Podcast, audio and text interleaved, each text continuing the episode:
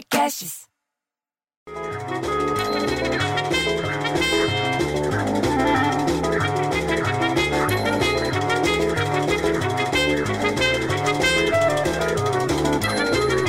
Ô, bicho, você viu ontem a eleição?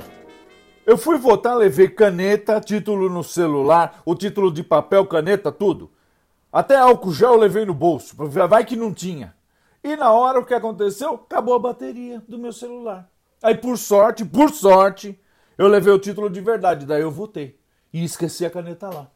Presente da Isolina, meus 10 anos de empresa. Pô, bicho, Daí aos poucos a gente vai sabendo as novidades, porque em São Paulo nada de Russomano, Mamãe Falei, Joyce, Tato, Márcio França, nada. O Boulos passou todo mundo e vai disputar o segundo turno, sabe com quem? Com o Covas. Quem comemorou foi o Lutércio da Confeitaria. Boulos é com ele mesmo. Lá no Rio de Janeiro, a Isolina falou que o Crivella ele conseguiu ir para o segundo turno com o Paz.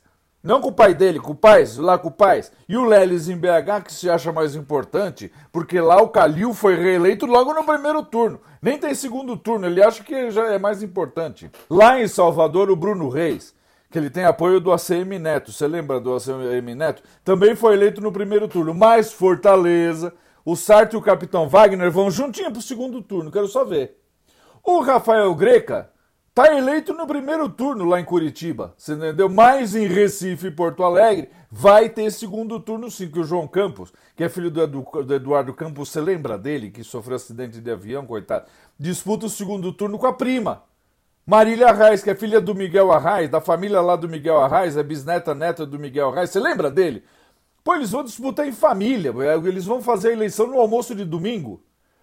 E em Porto Alegre, o Sebastião Melo vai disputar o segundo turno com a Manuela Dávila, que todo mundo achava que já ia passar no primeiro turno. 57 cidades do Brasil vão ter segundo turno, bicho.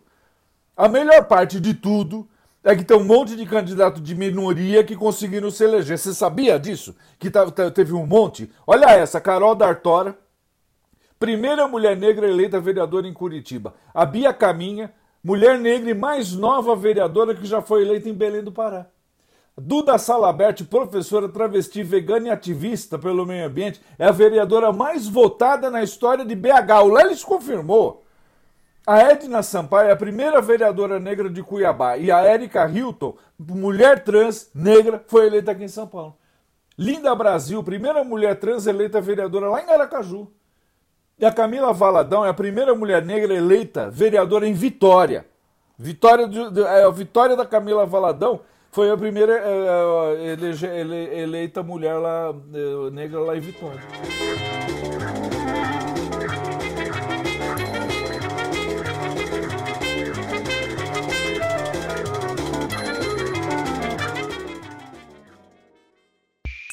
Esse podcast foi editado por Rafael Sales e Júlia Fávero.